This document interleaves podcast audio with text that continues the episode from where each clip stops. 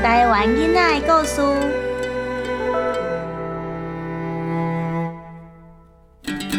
清朝的故事，鸭母王朱一贵。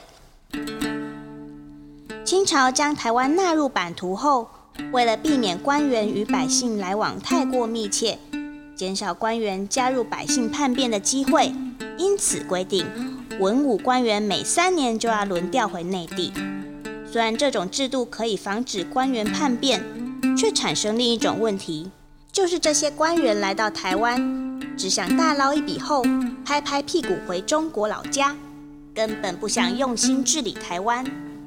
弊端滥权也因此越来越多，老百姓们开始产生反感。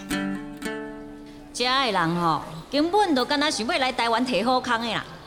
嘿啊，真怀念吼，国姓爷伫咧统治台湾的时阵啊。嗯，啊只要有大官来巡哦，迄地方官员都爱大大号叫，会顶解来阮兜啊？靠偌济囡扭去哦，哦，阮哦，送到要互鬼拖去。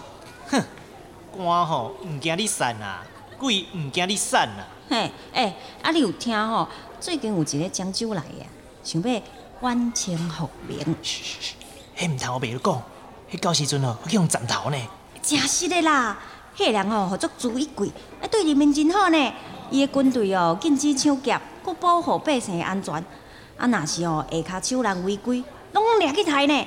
哦，我听讲前一阵啊，迄朱一贵的军队哦已经摕落来三关啊，甲哦迄当地的官员拢抬抬去啊，真侪官哦拢走去平湖厦门哦。这尔厉害吼，听到我吼想要甲咖喱咩？朱一贵的确很厉害。不过呢，他最初出生在一个非常贫困的家庭，过着乞讨的生活。在他二十五岁的时候，想说日子这么不好过，不如到台湾来看看，说不定能找到工作糊口。当时要渡过被称作“欧最高”的台湾海峡，是一件非常可怕的事，海流不稳定，简直就像要跨过鬼门关一样。不过，朱一贵没什么好损失的。他从安平港上岸后，就来到了台南府城，想要在军中找一份工作。可是军营的人看到他，发现他的脚跟不能贴着地蹲下。哇，你这阿无地呢？这种卡啊，袂当做兵哦。袂用做兵，安尼我要做啥？朱一贵后来养鸭，他照顾鸭子，竟然照顾出心得来。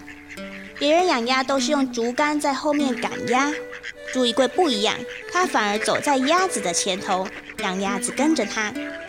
朱一贵往东走，鸭子就往东走；他往西走，鸭子也跟着往西走。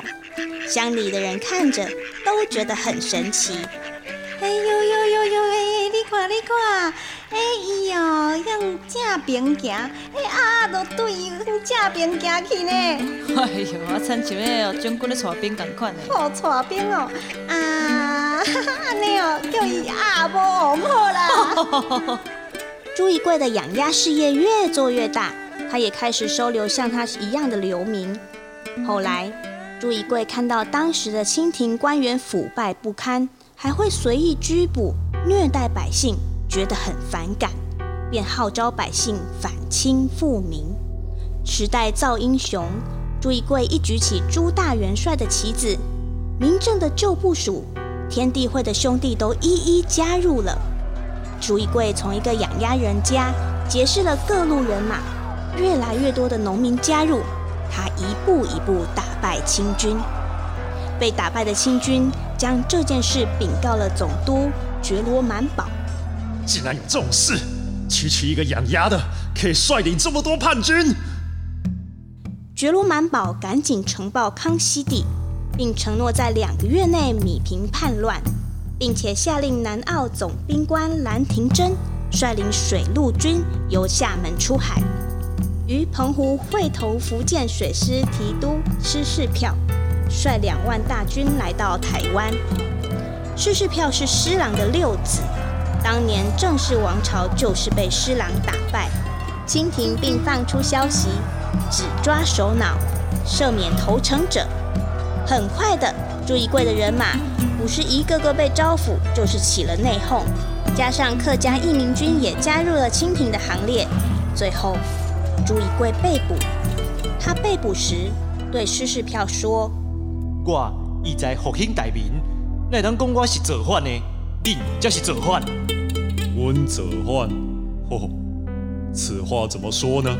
你身躯顶流的血是什么人的血？东东的汉人煞伫咧清廷做官，恁才是造反。最后，朱一贵在一七二二年被处决，过世时只有三十三岁。虽然朱一贵战役的时间很短，但却是清朝第一次大规模的民变，促使了清廷调整了对台的政策，也开始了台湾人民反抗不公不义的意识。汉乱结束后，清廷发现台湾幅员辽阔，只由一位知县负责根本不够，于是将北边的部分分出来，设立彰化县，最北边则设立淡水厅。一八六零年，台湾开港通商，贸易迅速扩张起来，糖啊、樟脑啊、茶叶都是出口的大宗。大家知道樟脑有什么用途吗？樟脑，嗯，不就是做樟脑丸吗？对啊，就是除虫用的东西嘛。其实，除了做樟脑丸，还有一个很重要的用途，就是制作底片的原料。底片，樟脑要怎么变成底片啊？十九世纪的美国化学家海雅特发现，樟脑加入硝酸纤维合成提炼，可以制成人造塑胶，也就是赛璐璐。一八八九年，美国人伊士曼以赛璐璐制造出硝酸盐底片，促进了摄影技术和电影工业的发展。其实，赛璐璐的硬度强、密度高、透明度佳，可以制成很多东西哦。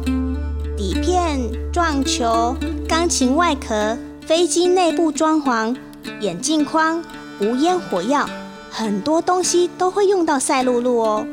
哇，好神奇的东西哦！是啊，所以樟脑的价值很高。人类使用樟脑的历史已经超过两千年喽。台湾的樟树得天独厚，含脑量非常高，于是当时台湾出口的樟脑占世界总量七十趴到八十趴哦。不过要取得樟脑是一件很艰辛的过程，因为樟树都是在较高的山林里，也就是泰雅族原住民的领域中。许多人为了樟树侵入原住民的地盘，顶上人头，随时不保被出草。不过由于利润高，许多人为了养家活口，还是愿意进入山林。樟脑的英文是 camphor。那时候世界樟脑市场流行一句话：“The price of camphor is blood”，意思就是樟脑的代价是血。清廷从未知到打开了台湾的贸易大门，台湾与世界的往来越来越频繁，传教士也积极的来到台湾，不仅带来了宗教，也带来了更多元的文化与知识。大小朋友们，今天的故事说到这里，我们下次空中再见喽，